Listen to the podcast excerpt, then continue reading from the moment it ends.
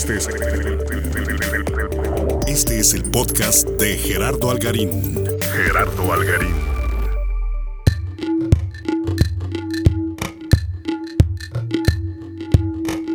Bueno, pues bienvenidos al podcast de Gerardo Algarín, un podcast donde platico algunas anécdotas y pues este platico también con algunos compañeros y amigos que he tenido a lo largo de estos añitos haciendo imágenes y sonido. Y hoy me da mucho gusto tener vía remota a mi estimadísimo eh, José Martínez Águila, mejor conocido como el Kibiri. ¿Cómo estás, mi estimado Kibiri? ¿Qué onda? Bien, bien. ¿Y tú? Pues muchas gracias por, por invitarme a platicar aquí a tu podcast. Eh, por lo que veo está siendo muy exitoso y eh, la otra vez me emocioné mucho escuchando el de Tello. Órale. Recordé los tiempos y, y, este, y pues sí, sí me emocioné cuando me dijiste y pues gracias por la invitación. Qué chido. Este, y, ahorita vamos a platicar un poquito de esos tiempos, de los tiempos de Tello. Pues mi estimado Kibiri, este, primero me gusta platicar, pues bueno, tú eres un excelente pues productor también audiovisual. Yo te conocí este, más en ondas de camarógrafo. Este, creo que eres un enamorado de la imagen.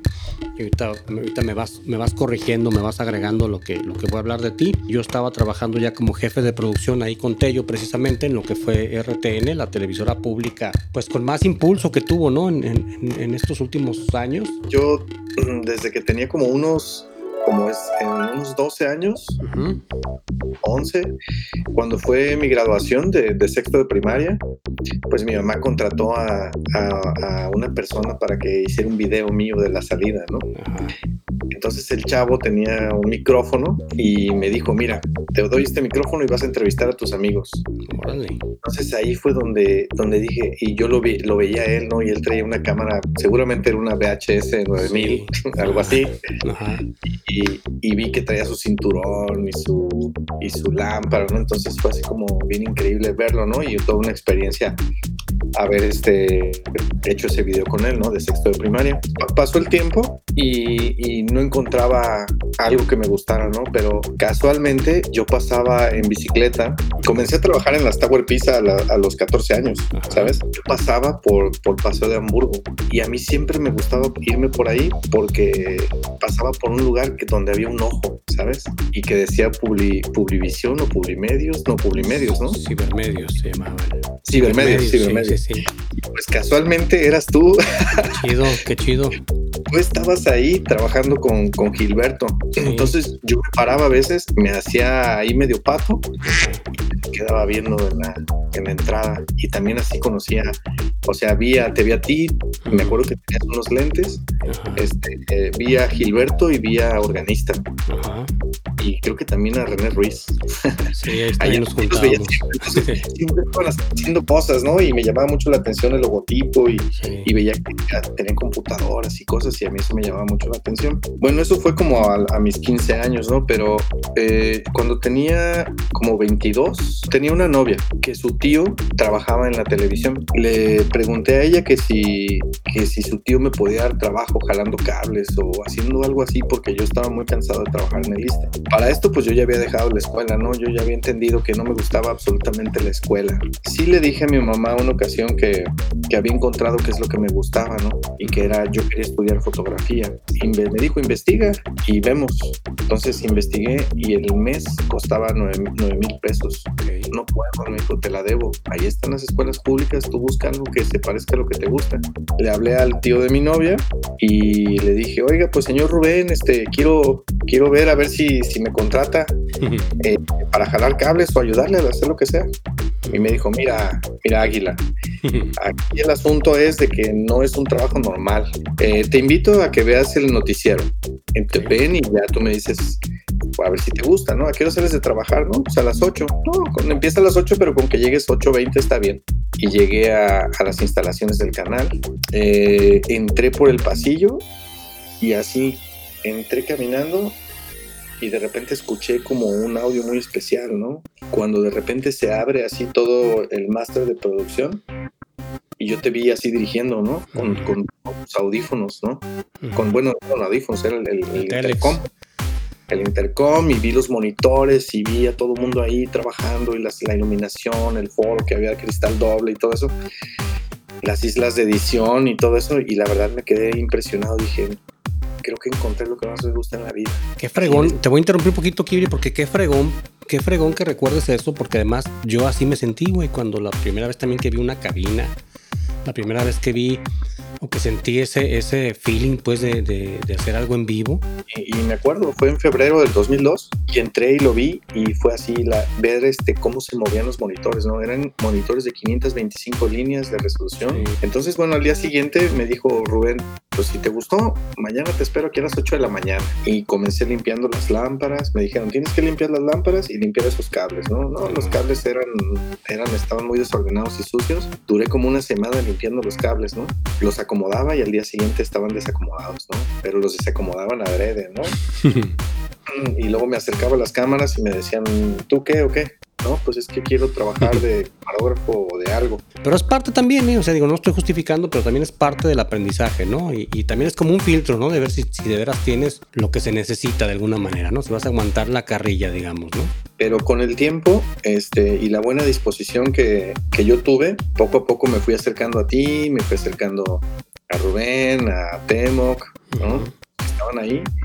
Y, y, ahora sí que, pues gracias a, a, ellos, a esas personas que fueron como mis mentores en ese momento, este, fueron con los que aprendí a, a, hacer lo que en este momento hago, ¿no? Gran parte de lo que hago. De hecho, yo entré un 17 de febrero en el 2002, gratis, pero se abrieron dos plazas, me contrataron el 3 de marzo, me llegó mi cheque, pagaban dos mil pesos al mes. A los tres meses yo ya editaba en la Mac, ¿no? Me enseñaste tú, me enseñó me enseñó Temoc, pero con el tiempo, como al, como al año, este, hablé con Tello. Me dijo, hijo, ven, ¿quieres de verdad, quieres dirigir aquí, quieres trabajar bien como productor? Y yo, sí. Pues entonces, este, le voy a decir a Gerardo que ya no dirija Voces de Nayarit y tú lo vas a hacer. Yo, no, ¿cómo es posible, no? Entonces, al año... Voces de Nayarit era el programa de Tello, pues, del jefe, ¿no? Que era, sí, era, era el, pues uno de los principales, pues no era de análisis político y demás, ¿no? Me acuerdo que comenzó a haber una barra de programación más amplia. Sí. Se abrió la parrilla de programación, entonces pues para esto yo te había, tú me habías estado dirigiendo muchísimo en las transmisiones que hacíamos en los municipios y todo eso. Yo era siempre la cámara móvil. Ajá. Y pues me pusieron a, a, hacer mi primer programa, ¿no? Y me dijo, mi jefe Tello me dijo, pero hay un problema, hijo. ¿qué bueno, es el problema? Yo no le veo ningún problema, ¿no? No, sí, que te vamos a seguir pagando dos mil pesos al mes. cuatro mil, cuatro pesos al mes. ¿Aguantas no aguantas? Le digo, me la rifo, ¿no? Me la juego, aguanto, ¿no? Vamos a, sí, a trabajar sí. con cuatro mil pesos al mes. Sí. Entonces comencé a tener programaciones este, cada vez más, este, cada vez más trabajo, ¿no? En el programa tutino que habían abierto había una entrevista, entrevistaban a, a un a una persona que se llama Evaristo Guzmán. Hablaba de las playas, pero no había los B-roll para vestir la ¿no? Entonces me mandaron a mí a hacer los aspectos uh -huh. y estaba en la playa, me dijo Evaristo, y Kibiri, quiero que hagamos un programa de televisión. Le digo, pues yo no sé ni cómo se hace eso. Uh -huh. Tú nada más graba, graba y tú dime qué hacer, ¿no? Entonces ahí improvisamos y comencé a hacer mis primeros planos secuencias y mis uh -huh. secuencias, ¿no? Eh, con diferentes encuadres, tiros de cámara. Y accidentalmente pues hicimos un programa de televisión. ¿no? Primero fueron cápsulas. Exitosísimo, por cierto, duró mucho rato y de, de muy, muy, muy grande aceptación además. Trabajé cuatro años ahí.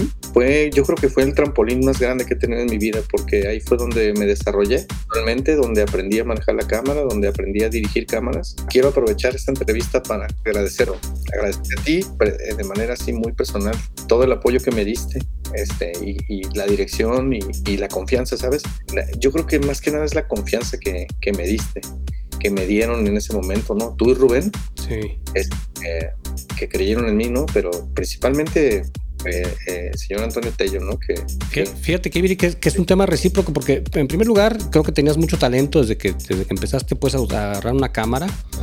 Este, porque además eso, se gana, ¿eh? esa confianza y todo se gana. Yo, yo he tenido muchos camarógrafos y he, tenido muchos alumnos también. Y luego, luego tú notas quién trae muchas ganas. Y hay gente, pues que es natural, pues, ¿no? Que le sale, que entienden muy bien, que se disciplinan. Yo recuerdo mucho, Kibri, que para mí tú eras mucha garantía, pues, ¿no? Y la verdad es que te ponía una friega. Fíjate que eso pasa mucho en todas las chambas, ¿eh? eh mi mejor fotógrafo del trabajo actual es al que más friega le pongo.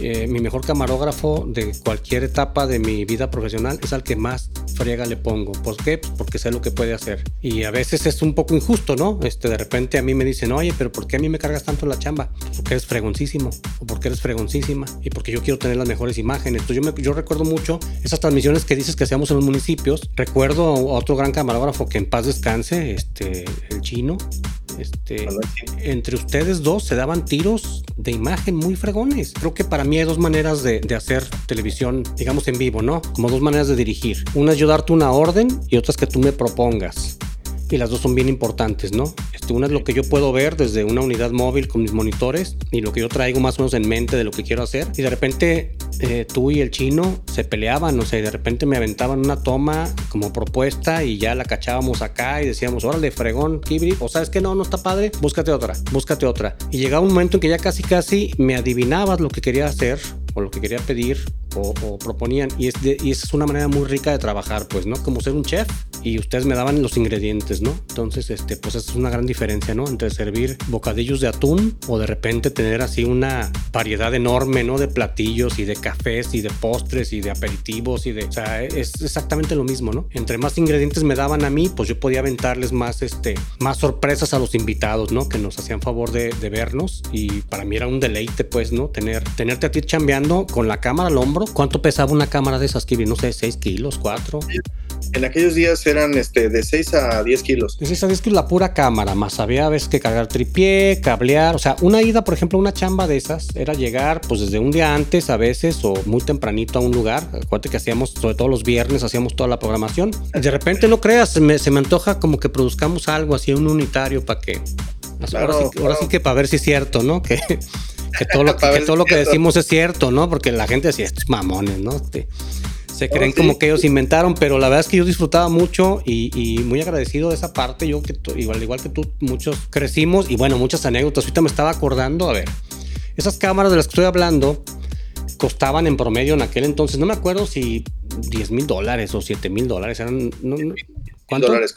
10 mil dólares. 10 mil dolaritos. Y me acuerdo de que en tus grabaciones, Kibiri, este, haciendo algunas tomas para este asunto de Baristo, por ahí tuviste un accidentito con una cámara de esas, ¿verdad? Hiciste una toma bien perra de una tortuguita, ¿o qué era? A ver, platícame. Sí, o sea, fuimos a un campamento tortuguero, liberación de tortugas en San Pancho. Estamos haciendo en Nayarit, te va a gustar. Entonces, pues justamente en el atardecer, como para simular el amanecer con las tortugas. Ajá. A emocionar y vi un encuadre y dije, un ángulo y dije, de aquí. No, sentí que estaba muy lejano, entonces quise más cerca, la tortuga más cerca y más cerca. Utilicé el macro y la tuve en foco y súper cerca, pero no sabía que uno no tiene que darle la espalda al mar. ¿Y qué pasó, güey? Llegó, llegó el mar llegó una ola, pero de esas bajitas. Y esas cámaras son, son selladas de la parte de arriba, ¿sabes? O sea, esas aguantan un rato de lluvia. a pesar de el rain jacket, aguantan pero justamente el agua entró por debajo del cojín que va en el, en el hombro. Entonces, el único, la única parte que tiene de ventilación abierta, por ahí le entró agua de mar. Sí, agua salada, que es pésima para cualquier equipo electrónico. Le entró agua y se apagó. Le hablé al ingeniero Pulido y me dijo, échale agua, tienes que echarle agua, nomás no la prendas. Y le digo, sí la prendí. Oh, entonces ya te la echaste. Y en ese momento de San Pancho nos tomamos la camioneta y nos fuimos al, canal.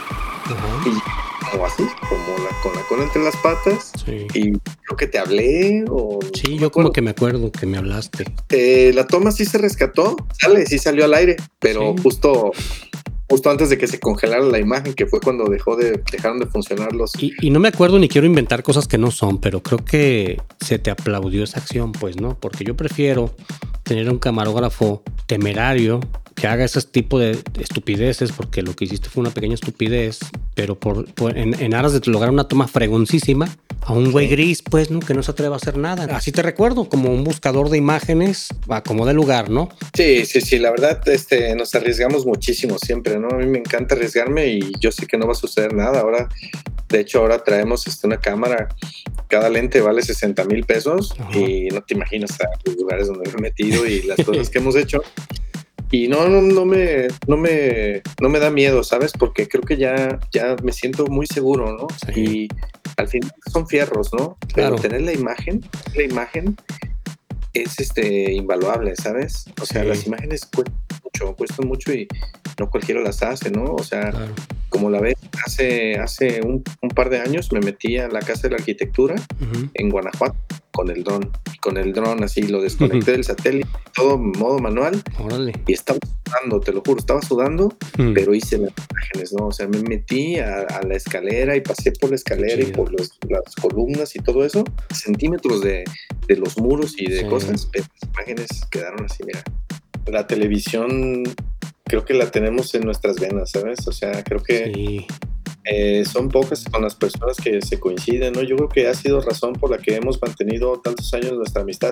Sí, sí. Eh, nos une la televisión, nos une la música, ¿no? Nos une las anécdotas. Las anécdotas, las Macs, también no hemos hablado de las Macs. Tú eres, tú has sido mi maestro de Mac. Yo llevaba las computadoras y el día que llegué al canal, eh, tú estabas ahí sentado en una G4 y vi que estabas moviendo el mouse, ¿no? Y el cursor atravesaba la, la pantalla. Entonces yo me quedé, me quedé pasmado de ver la resolución y la forma en cómo se movía, ¿no? O sea, pues como tenían buena memoria RAM, entonces pues, casi casi en tiempo real.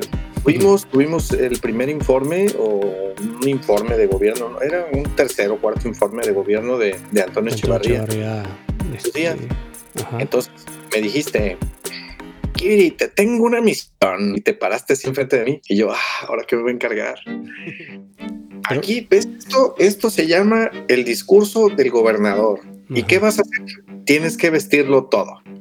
¿Cómo? sí, sí. Tienes, mira, aquí habla de, de, la loma. Es que buscar un cassette de la loma y hacerme 20 segundos de la loma. Y aquí dice que, y así, cosa por cosa, me aventé una semana trabajando, día y noche, haciendo los aspectos del informe. Entonces al final eh, me pediste que armara un timeline completísimo donde vinieran todos los aspectos, los trenes de imágenes. Nunca se había hecho, o sea, nadie hacía eso, nadie, antes de eso, nadie había hecho eso, de vestir un informe de gobierno. Sí, o sea, al hilo mientras hablaba, ¿no? Porque esa era la idea, o sea, la idea es, por eso te pedía yo esas cosas, porque mientras el señor hable y yo traía el discurso, para, saber más o menos a dónde iba. Y fíjate que ahorita que lo, que lo dices, qué fregón, qué, qué fregón que logramos hacer eso. Aquella vez me, me acuerdo que nos fuimos a, en, en, en, la unidad móvil o no me acuerdo cómo, la calle, en la computadora con el, con el intercom. Estabas dirigiendo cámaras y yo estaba enviando las imágenes. Yo estaba en la calle, sí, sobre la México, ahí estaba en la Qué chido. computadora. Me pusieron una me pusieron una este estas cuerdas de precaución Ajá de precaución, me puse sombrero por el sol y yo estaba enviando las imágenes que, que tú me pediste cámara, ¿no? Qué chido. después ese, esos reels de imagen sirvieron para todo un año más de vestir las noticias. Sí, qué fregón. Montajes, el Voces de Nayarit, para las entrevistas con los secretarios. Estaban ustedes haciendo, estaban dirigiendo una comunicación social muy, muy acertada. Ah. Y sabes que eh, se me quedó bien, bien pegado tu, tu forma de dirección. Entonces yo me traía a los camarógrafos en chinga, ¿no? Es que es apasionante, Kibiri. Yo no sé si te acuerdas tú, voy a hacer un pequeño paréntesis. Yo tengo un ídolo de dirección de cámaras que es Hamish Hamilton. que es, y yo no sé si a ti te llega a poner ese DVD o no, un concierto de YouTube, donde el vato está literalmente extasiado, gritando y, y termina gritando el güey. Está el vato que no puede más, pues, ¿no? Eso, eso, guardando las proporciones, yo les decía eso a mis alumnos, es lo mismo. O sea, es lo mismo que tú estés dirigiendo aquí el certamen de la universidad. Si le pones ese empeño a tu chamba, vas a lograr los mismos resultados, guardando todas las proporciones, por supuesto, ¿va? Dejas todo, güey, en la cámara y dejas todo en, lo que tengas que hacer, ¿no? Y se nota, güey. Finalmente el producto final trae toda esa pasión, creo, ¿no? Este, creo porque, pues bueno, luego van a decir que qué mamila somos, pues, ¿no? Y que nos creemos mucho, pero bueno, pues yo sí estoy muy orgulloso de lo que he hecho, güey. O sea, sí nos creemos mucho, pero nuestro trabajo. O sea, no es un rollo egoico. Tenemos la oportunidad en ese momento de hacer algo distinto, lo haces, ¿no? Y como me lo has mencionado, ¿no? Cuando era camarógrafo, ¿sabes qué? Yo nunca te lo dije, pero yo estaba pensando en que yo quería ir a dirigir, ¿no? Entonces, pensaba que si yo estaba dirigiendo, ¿qué es lo que tú necesitabas? ¿no? Entonces, volteaba a ver qué estaba haciendo cada uno y yo siempre le pedía al ingeniero que me pusiera un monitor para ver quién estaba al aire para no equivocarme, ¿no? Entonces, había cosas que tú no sabías que yo ya estaba haciendo, pero, o sea, sabes, esa, esa práctica continua, ¿no? Claro. No, olvidar una vez que estábamos en Ixtlán y que me dijiste, yo quiero que se vea la iglesia, quiero que me des la iglesia en no sé cuántos ángulos, tú lo sabes, pero me vas a dar la iglesia, cada vez que te la pida quiero algo diferente. Ajá. Esa, me invitaste al scouting Ajá. y me dijiste, mira, esta es la iglesia y estabas obsesionado con la iglesia. Yo no sabía, pues, nadie sabía, pero la habían mandado iluminar. Ahí estaban invirtiendo dinero. Claro, ¿no? y había que hacerla lucir, ¿no? Tenía que lucir, ¿no? Y me acuerdo que le aventaban unas, unas luces nuevas que había en esos días que daba vueltas. Sí, sí. Y ya están iluminando la torre, dame la torre, que me des la torre. pues a mí se me creó toda una escuela gracias a, a esa dirección, ¿no? Y, y, y, y también Rubén, ¿eh? O sea, Sí, Rubén claro. también, él era también súper duro y a veces Rubén también me hacía me hacía hacer cosas que no entendía, pero ya hasta después lo entendí, ¿no? O sea, Sí, guar- guardando las proporciones, este, Rubén era a veces como el, como el maestro de Whiplash, ¿no? eh, gracias a esa escuela, eh, pues al final yo podría, podría considerar que en ese momento ustedes han sido los, los mejores formadores en comunicación social. Sabes, la comunicación es- social es tan difícil y tan cambiante, ¿no? Y, y ustedes tienen todo ese perfil, ¿no? O sea, estar siempre escuchando, viendo, analizando, ¿no? Entonces, con ese aprendizaje, eh, vine a hacer una campaña acá. Me invitaron a hacer una campaña acá Ujú. Eh, del gobernador, del que en ese momento estaba para gobernador, que es Pancho Domínguez, ¿no? Y también un, un diputado estaba haciendo campaña para presidente municipal que se llama Marcos Aguilar. Entonces vine, vine a ayudarle a eso este, a, a Chuy, Chuy González. Hicimos la campaña, duramos cinco meses sin descansar y ándale que, que ganan ellos, ¿no? Y pues por consecuencia nos contrataron, comenzó a crecer la empresa, la rueda, y con los conocimientos adquiridos con ustedes, como ya había pasado mi examen y todo eso, pues ándale que, que aquí nadie eh, sabía hacer el rollo de televisión y el experto era yo. Qué Imagínate. fregón, qué fregón. O sea, pero imagínate, el que sabe es, es este José. José Águila es el que sabe, porque no tenemos a nadie que sepa aquí. Chido. Hay, aquí hay una televisora también de gobierno, pero Ajá. ellos no han sabido valorar como es. Me tocó hacer la toma de protesta de, de- del gobernador Pancho Domínguez. Ah, qué ¿no? Entonces, me tocó coordinar el acto eh, en el Teatro de la República. Imagínate, en el Teatro de la República, ¿no? Sí, sí. En la plaza de armas y todo eso, y sincronizar los circuitos cerrados, las, la- las cámaras este, portátiles este, 3G, Ujú. todo en línea, en YouTube, este, en Facebook, no, en Facebook todavía no tenía en vivo, pero YouTube ya tenía en vivo, y en el canal estatal, ¿no? Y en los medios, ¿no? O sea, en cadena estatal, digamos, ¿no? Para todos los medios. sí. Una cadena estatal nada más, y creo que sí estaban enlazados, también estaba enlazado Televisa, tenemos una unidad móvil, los unidad móvil le sacamos este, a los parcheos a, a la unidad móvil de Televisa y de TV Azteca y de Cadena 3, o sea, Ajá. porque era muy importante, ¿no? Querétaro en la parte, porque era priista, Sí, hispanista, ¿sí? Y a partir de ahí eh, me tocó, eh, me ha tocado dirigir todos los informes de gobierno de, de Pancho Domínguez, ¿sabes? Y casualmente la metodología utilizada es la que aprendí contigo.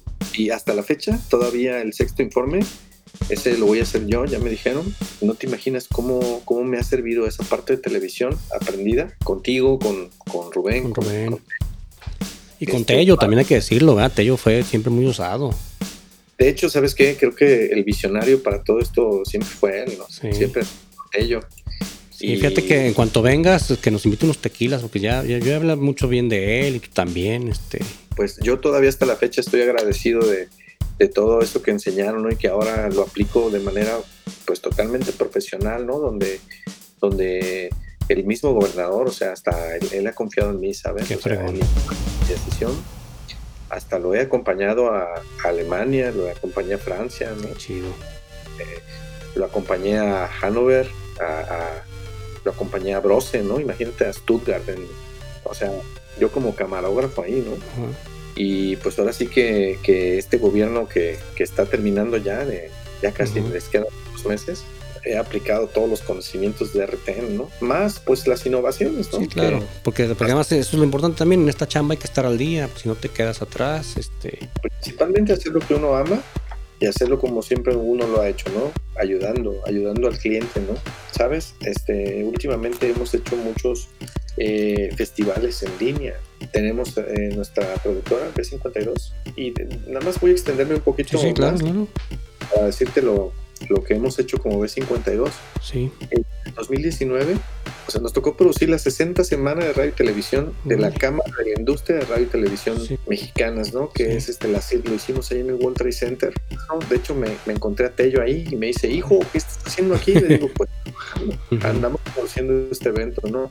creo que ese, ese ha sido el evento más grande que he hecho en mi vida, ¿no? Y, y, ahí utilicé la herramienta que, que, aprendí en RTN, ¿no? Por la dirección de cámaras, pero ahí sí fue masivo porque fue una, una comida con el presidente Andrés Manuel. Y pues sí, fue un evento muy, muy estresante, pero gracias a Dios salió bien. Y ese sería como el evento ahorita más grande que, que he hecho en mi vida.